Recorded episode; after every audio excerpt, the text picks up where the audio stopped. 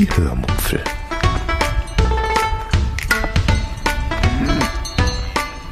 Aus dem Tagebuch einer Allgäuerin.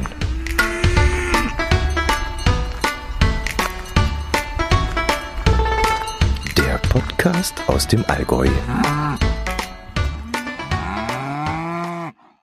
Hallo und herzlich willkommen zur 427. Episode der Hörmupfel mit Erscheinungstermin am 8. Juli 2022. Heute erzähle ich euch, wo ich letzte Woche war. Viel Spaß beim Hören. Ja, letzte Woche fiel die Episode ja aus und das hatte einen bestimmten Grund. Wir waren nämlich im Urlaub. Und zwar waren wir nach zwei Jahren, in dem unser Wohnwagen seine Garage gar nicht mehr verlassen hatte, wieder einmal damit unterwegs. Mm, das war ein bisschen ein seltsames Gefühl, von dem ich euch heute auch noch erzählen werde. Und fangen wir mal einfach mit den Plänen an. Es stand ziemlich früh fest, dass ich mal wieder ans Meer fahren möchte.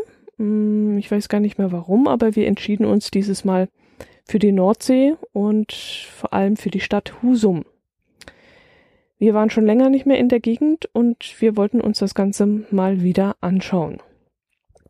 Ach ja, beim letzten Mal, war, letzten Mal waren wir, glaube ich, in Büsum und da hatte ich dann gedacht, dass wir nicht wieder an den gleichen Ort fahren werden, sondern ein wenig nördlicher uns orientieren werden. Ja, als wir dann den Wohnwagen packten, war das ein, ja, eine recht seltsame Angelegenheit. Ich weiß nicht, ob es daran lag, dass ich einfach überarbeitet war und mich nicht mehr richtig konzentrieren konnte oder ob es daran lag, dass wir nach zwei Jahren aus der Übung waren. Aber ich wusste so gar nicht mehr, was schon im Wohnwagen drin war, was ich zwischenzeitlich für den Minicamper rausgenommen hatte und was dann wieder eingepackt werden musste oder was überhaupt immer zusätzlich jeden Urlaub von neuem eingepackt werden muss. Und deshalb war die ganze Packerei im Grunde eine einzige, ja, ein einziges Überraschungsei.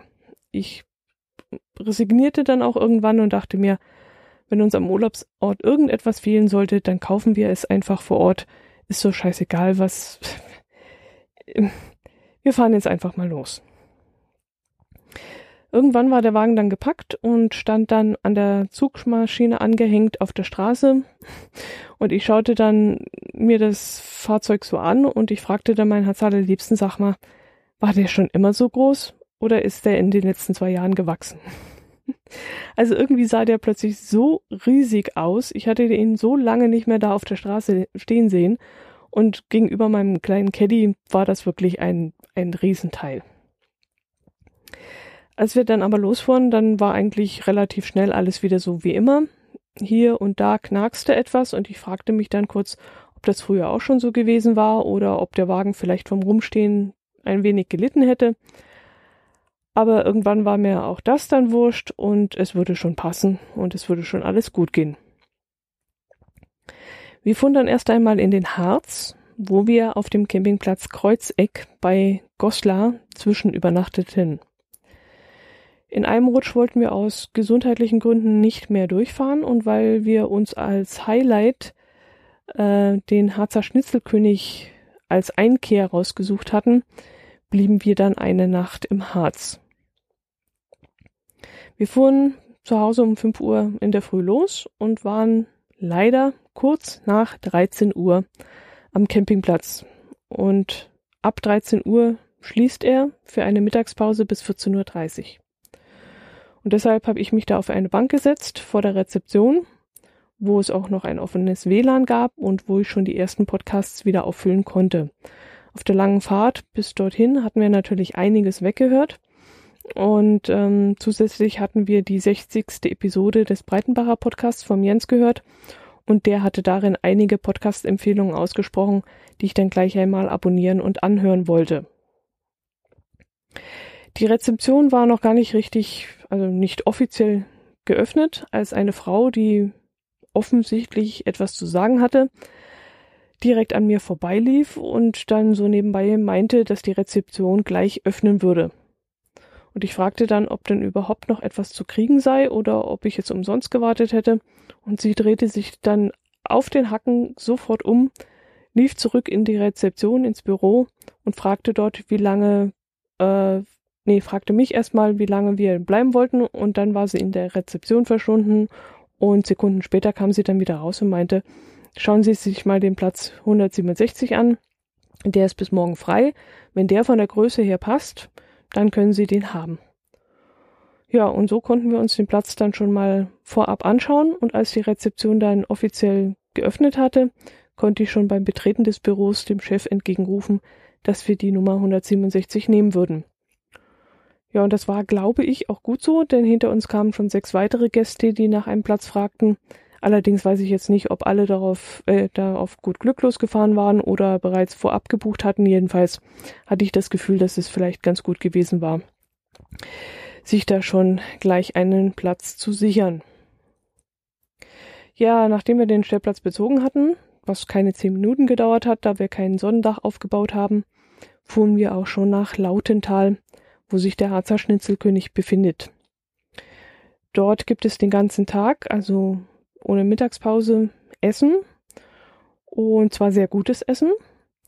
Ich habe euch ja davon schon öfter erzählt und muss mich heute nicht hier wiederholen, aber ja, das einzige Interessante, was ich euch kurz erzählen könnte, war, ähm, also die, die den Harzer Schnitzel vielleicht auch schon kennen ähm, und schon mal dort waren, da hat sich nämlich ein bisschen was geändert.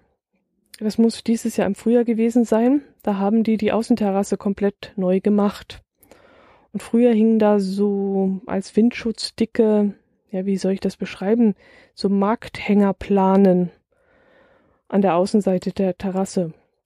Und heute haben die da dicke Glaswände, die man individuell aufklappen kann und die zusätzlich noch mit solchen Wind- und Sonnenscreens geschützt werden. Das sind solche modernen Dinger, die wir jetzt auch auf unserer Terrasse haben. Und ja, als wir das gesehen haben, das hat uns schier die Sprache verschlagen.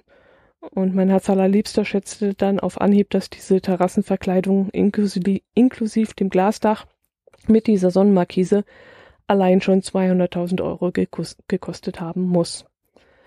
Unabhängig von weiterem Zeug, was da noch so erneuert worden war, Gestaltungselemente wie ein moderner Zaun vorne am, an der ganzen Straße entlang und Deko-Elemente für die Hausfassade und so. Also da kommt bestimmt auch nochmal 50 bis 80.000 obendrauf. Ich habe dann wieder mein Hörmupfelschnitzel gegessen. Das ist ähm, das reguläre Bikerschnitzel, allerdings mit Kroketten und einem Teller Grillgemüse dazu. Zum Nachtisch gab es dann noch zur Feier des Tages, dass wir unseren Urlaub beginnen konnten, ein leckeres Mousse au Chocolat. Ja, und dann waren wir proppevoll und deshalb bestand ich dann noch drauf, dass wir ein wenig spazieren gehen würden. Wir fuhren deshalb zum Campingplatz zurück, der übrigens in einer herrlichen Landschaft liegt, direkt an einem nee, an zwei Teichen und in unmittelbarer Nähe zum sogenannten Liebesbankweg, an dem damals unsere Wandernadeljagd begonnen hatte, die dann im Harzer Wanderkaiser endete. Glücklicherweise gab es in der Nähe zwei Geocaches, so dass mein Herz allerliebster nichts gegen einen Spaziergang einzuwenden hatte. Und weil die berühmte Stabkirche hm, nur weitere 900 Meter Richtung Hahnklee steht, äh, habe ich dann darauf bestanden, dass wir dort noch hinlaufen. Die ist nämlich immer wieder sehenswert, weil die ist, ja, die ist einfach sehr, sehr hübsch. Ähm, die Stabkirche wurde 1907 im Stil einer norwegischen Originalstabkirche gebaut und ist aber in Deutschland einzigartig. Sie ist komplett aus Holz gezimmert und das Dach ist mit Schindeln gedeckt und ich bin mir sicher, ihr habt schon mal ein Bild davon gesehen, wenn ihr irgendwo einen Bericht vom Harz gesehen habt. Sie ist sozusagen ein Wahrzeichen des Harzes. Nach unserem Spaziergang ging ich dann ziemlich bald ins Bett. Ich war von der anstrengenden Fahrt todmüde. Leider schlief ich aber nicht besonders gut und wachte nachts immer wieder auf. Hm, vermutlich musste ich mich erst einmal an das schmale Bett gewöhnen und an die etwas härtere Matratze, als ich eine zu Hause habe. Ja, und wie gesagt, das schmale Bett, da, da fehlen ja locker mal 60 Zentimeter zu unserem Bett daheim. Am nächsten Tag äh, öffnete ich die Wohnwagentür und es schien die Sonne und mir verschlug's da fast den Atem, als ich da über den See hinweg in den Harzer Wald hinunter hinüber. Es ist einfach nur herrlich dort. Also am liebsten wäre ich dann sogar länger geblieben, aber ja, blöderweise hatten wir ja bereits gebucht in Husum und wir mussten weiter. Ja, so ist das. Äh, früher konnte man tun und lassen, wie man wollte. Gefiel es an einem an einem Ort gut, dann blieb man einfach länger. Heute muss man vorbuchen und dadurch ist man einfach nicht mehr so flexibel und äh, ganz ehrlich, mich kotzt das so dermaßen an. Ich wäre wirklich gerne noch zwei, drei Nächte geblieben. Wir frühstückten dann im Wohnwagen, weil wir den Tisch und die Stühle nicht extra rauskramen wollten für den einen Tag. Und ähm, auf dem Campingplatz kann man dann morgens ja so portionsweise Semmeln bestellen. Sprich, man bestellt eine Tüte, in der zwei normale Semmeln und zwei Kornsemmeln für 2,50 Euro enthalten sind. Damit ist man leider in seiner Wahl sehr eingeschränkt und was noch hinzukommt, man bekommt die Semmeln erst um 8.30 Uhr. Und da wären wir eigentlich schon gerne abfahrbereit gewesen. Aber gut, wir sind ja im Urlaub und wenn uns die Umstände ausbremsen, dann tut uns das vielleicht auch ganz gut. Wir waren dann schlussendlich um kurz nach 10 Uhr abfahrbereit und machten uns dann auf den Weg zu einem TB-Hotel, das nur einen kleinen Umweg für uns auf dem Weg Richtung Norden bedeutete. Ein TB-Hotel ist, kurz für Nicht-Geocacher mal erklärt, ist ein Geocache mit einer sehr großen Dose, in der sogenannte Travel Bugs Platz finden können, die dann von Cache zu Cache reisen sollen. Travel Bugs sind wiederum kleine Plaketten, an denen in der Regel irgendwas dranhängt, zum Beispiel ein kleines Plastikmännchen oder ein etwas größeres Stofftier oder so das mit einer besonderen Aufgabe verbunden ist. Das heißt zum Beispiel, jetzt ganz fiktiv, ich bin Puh der Bär und ich will ans Nordkap reisen oder so. Und dann sollen die Geocacher dabei helfen, dass Puh wirklich ans Nordkap kommt. Und damit das eben leichter geht, gibt es dann an stark befahrenen Straßen wie zum Beispiel Autobahnen Caches mit großen Dosen, damit einer wie dieser Puh-Bär darin auch Platz hat. Gut, jedenfalls bestand dieses TB-Hotel aus einer besonderen Bastelei. Man bekam die Türen nämlich nur dann auf, wenn man mit einem Magneten ein Spiel spielte, wodurch sich zum, wodurch sich dann zum Schluss dieses, ja, diese Tür öffnete. Ich hatte diesen Cache in einem Video auf Instagram gesehen und durch Zufall lag der dann auch tatsächlich auf unserem Weg und äh, befand sich dann auch noch auf einem Rasthof, auf dem wir dann mit unserem Gespann super parken konnten. Ja, nach diesem kleinen Spaß ging es dann die zähe Strecke nach Husum hinauf, da unser Erzfeind der Elbtunnel wieder einmal Ärger machte. Hm, ich glaube, auf der Autobahn dorthin oder kurz davor war irgendwie ein Unfall passiert oder so. Wurden wir dann auf der, ich glaube, A1 oder 2, ja, A1 müsste es gewesen sein, um Ham Hamburg herumgeleitet. Und gegen 16 Uhr waren wir dann auf dem Campingplatz, wo wir dann einen netten Stellplatz am Rande zugewiesen bekommen haben. Leider war der Weg zum Stromkasten zu lang für uns, so dass wir uns vom Campingbetreiber eine Kabelrolle leihen mussten. Aber das war für ihn offensichtlich kein Problem. Die scheinen das schon zu kennen und er kam dann gleich mit der Kabelrolle Rolle an. Als wir uns dann für die nächsten zehn Nächte, Nächte häuslich eingerichtet hatten, beschlossen wir dann mit dem Auto zum Husumer Hafen zu fahren. Ich hatte im Hinterkopf gehabt, dass wir circa 1,2 Kilometer entfernt davon wohnen würden aber als wir dann vor Ort waren, stellte, ich dann, stellte sich dann heraus, dass es 2,6 Kilometer waren. Und das war dann zum Laufen doch ein bisschen zu viel.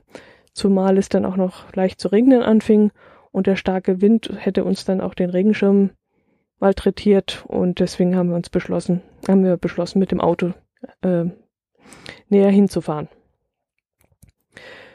Ja, wir parkten dann kostenlos in der Nähe des Hafens und gingen dann in ein Restaurant, das auf Google ähm, sehr gute Bewertungen erhalten hatte. Es heißt Le Mer und wurde un uns zwei Stunden später sogar noch zusätzlich von meinem Podcast-Kollegen Jon als sehr gutes Restaurant mit sehr gutem Lapskaus empfohlen. Ja, und wie gesagt, durch reinen Zufall kehrten wir da schon von uns selber ein, ohne davon gewusst zu haben, von dieser Empfehlung. Und durch Zufall bestellten wir dann auch genau das, nämlich Labskaus. Ich war allerdings nur mäßig begeistert davon. Wir bekamen zwar eine sehr große Portion Kartoffelstampf, aber eben Kartoffelstampf, das irgendwann einmal vielleicht eventuell neben Rindfleisch gelegen hatte und einen einzigen ziemlich mickrigen Fisch dazu.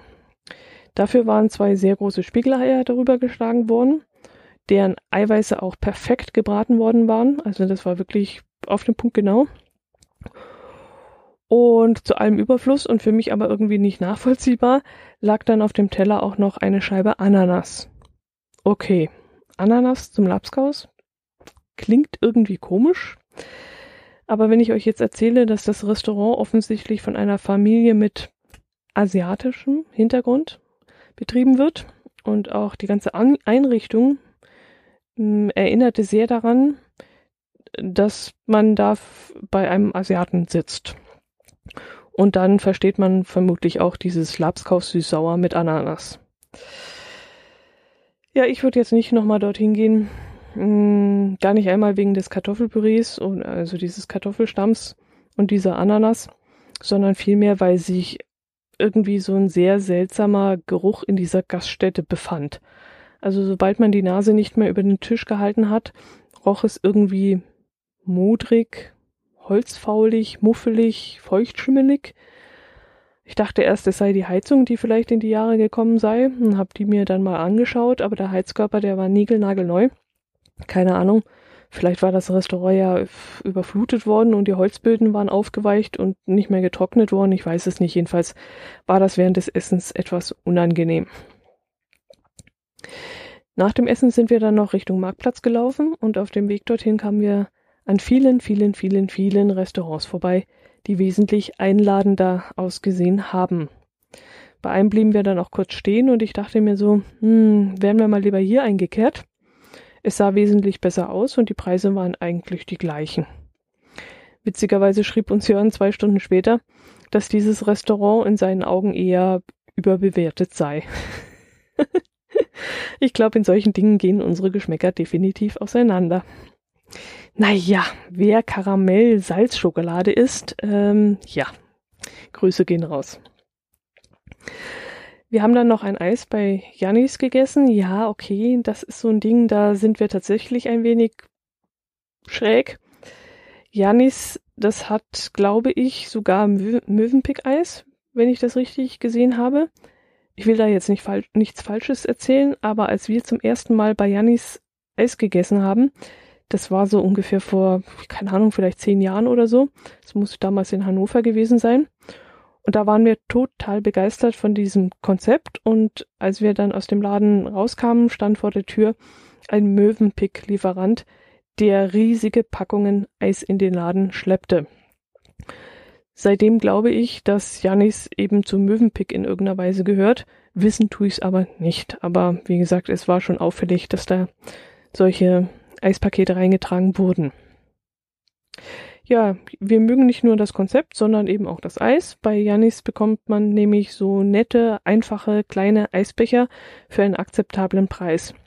Nicht so wie beim Italiener im hohen, spitz zulaufenden Schnörkelglasbecher, wo ein Drittel mit Eis gefüllt ist und zwei Drittel Sahne und unten in der Spitze ist alles noch hohl und so, sondern du bekommst bei Janis so eine Art Müslischale mit richtig ordentlich Portionen Eis sinnvolle und reichliche Toppings, wie zum Beispiel Giotto oder belgische Pralinen, hochwertige belgische Pralinen und so ein Zeug und eben ein bisschen Sahne.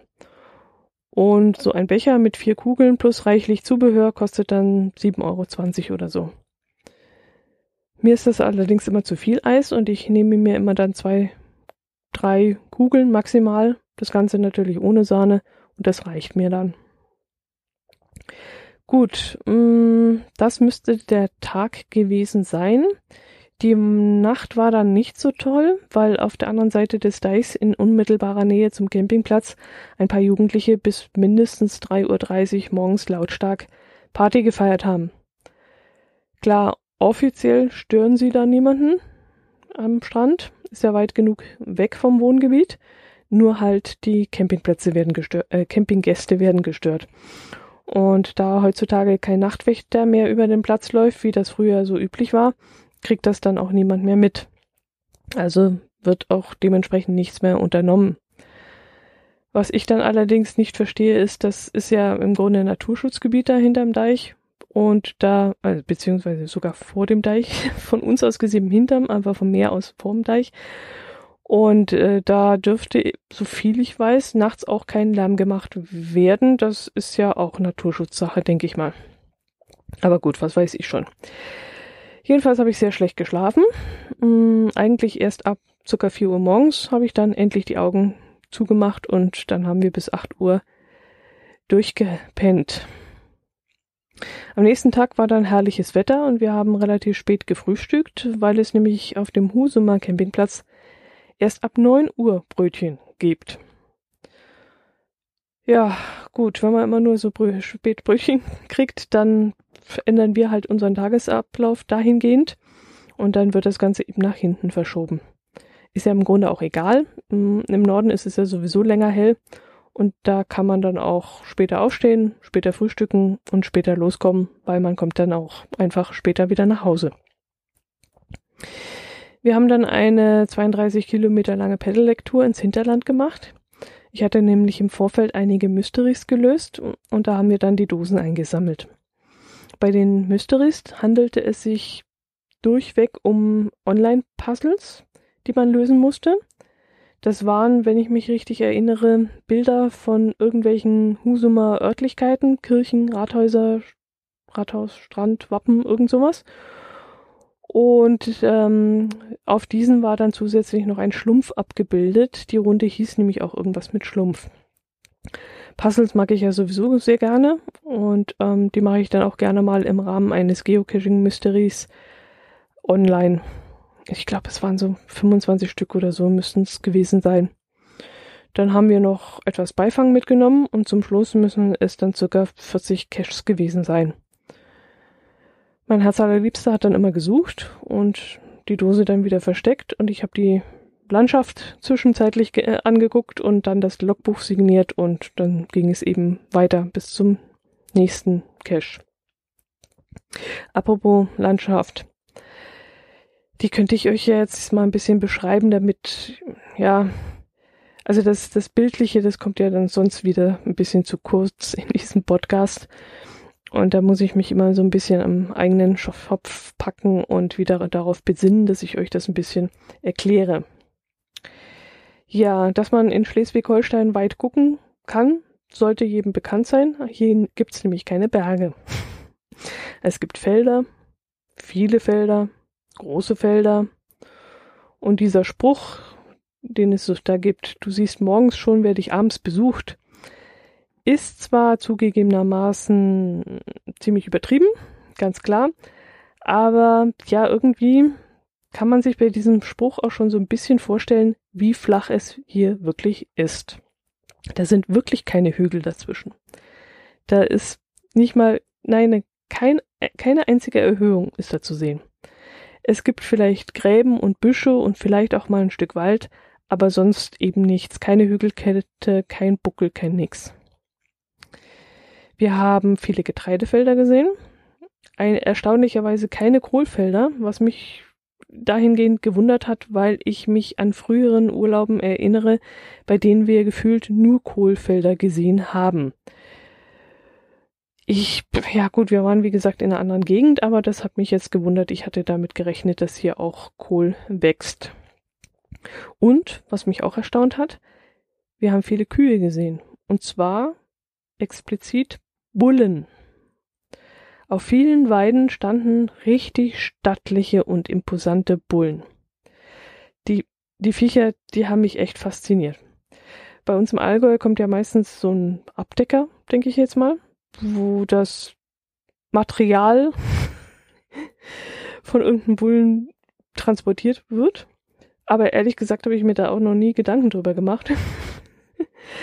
Aber hier habe ich jetzt, wie gesagt, ähm, riesige Viecher auf den Weiden stehen sehen und sowas habe ich im Allgäu jetzt noch nicht gesehen. Also entweder stehen die irgendwo in Stellen oder sie fallen mir nicht auf, weil sie wesentlich kleiner sind als die Viecher hier. Ich habe keine Ahnung. Aber ich habe wirklich Bauklötze gestaunt. Holla die Waldfee. Also so ein Vieh möchte ich wirklich mal nicht aus Versehen ohne Zaun dazwischen gegenüberstehen müssen. Das sind schon richtige Bro Brocken. Die erinnern mich an so Bodybuilder oder so, also so kahlköpfige Türsteher oder so. Okay, das artet jetzt hier aus. Ähm, was habe ich erzählt? Getreide, Weide, Bullen. Genau. Ein paar Pferde haben wir noch gesehen. Schafe nur am Deich. Hm, hübsche Backsteinhäuschen haben wir gesehen, mit und ohne Reddach. Mein Herz allerliebste meinte da auch und dann auch, dass es hier sehr schöne Gärten geben würde, aber die fielen mir jetzt ehrlich gesagt nicht besonders oder nicht als besonders auf. Okay, also wir haben gefühlt mehr Gemüsebeete und hier gibt es gefühlt mehr Rosenrabatte und so Streuobstwiesen und so. Aber das jetzt irgendwie speziell ganz cool aussehen würde, war mir jetzt nicht aufgefallen. Mm, auf dem Rückweg zum Campingplatz haben wir dann auf dem Wochenmarkt in Husum, der glaube ich samstags und donnerstags auf dem Marktplatz stattfindet, noch ein Krabbenbrötchen gegessen und haben bei Janis wieder ein Eis gegessen. Dann ging es noch kurz ans Meer, das wir bis dahin ja noch gar nicht gesehen hatten. Und es war zufällig auch da an diesem Nachmittag. Äh, ist ja auch nicht immer so selbstverständlich, dass man, dass das Meer an der Nordsee da ist.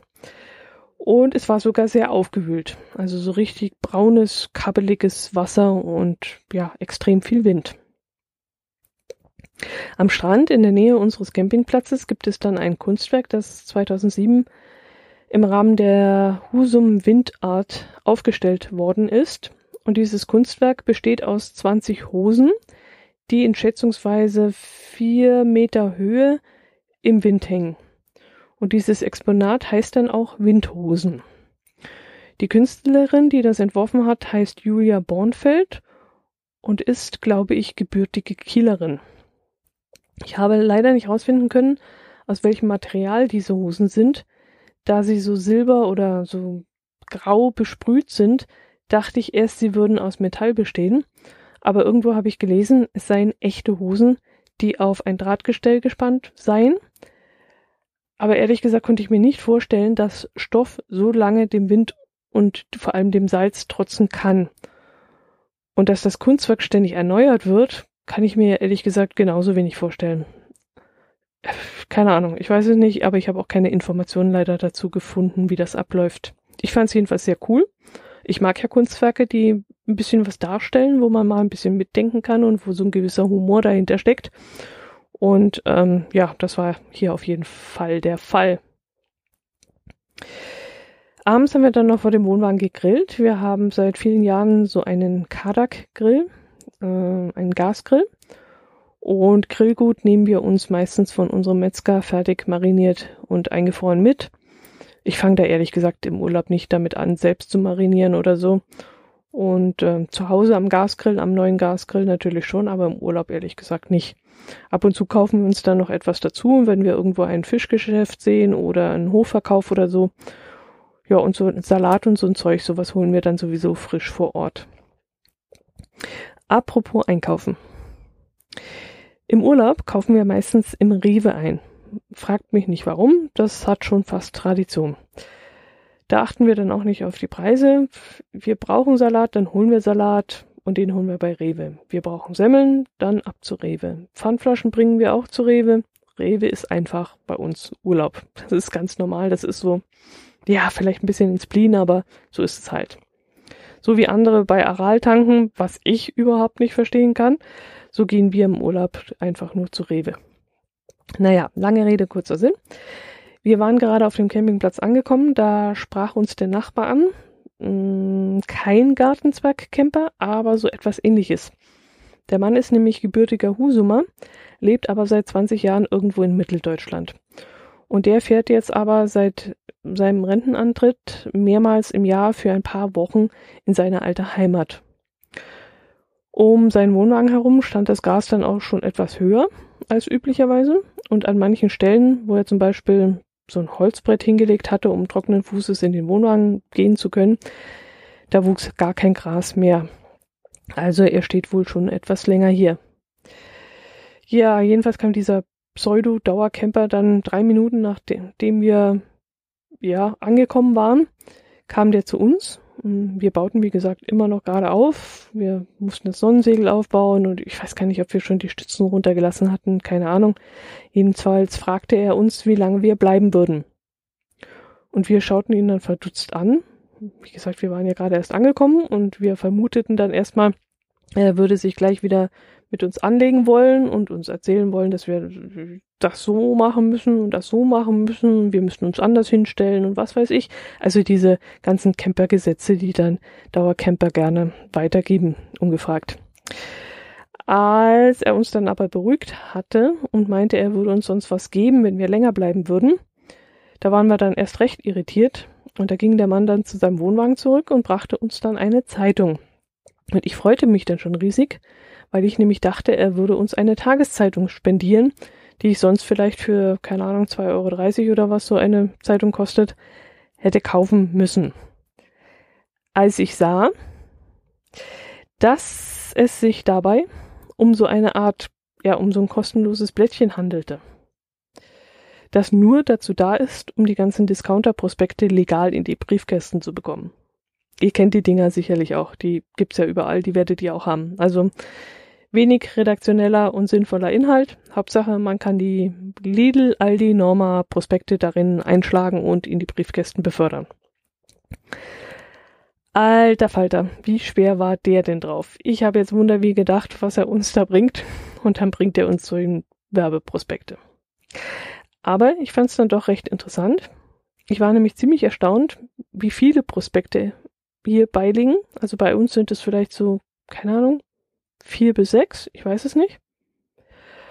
Und hier sind, waren es, oh, lasst mich lügen, ich glaube zwölf Prospekte. Also ich glaube, das ist irgendwie abhängig normalerweise vom Gewicht.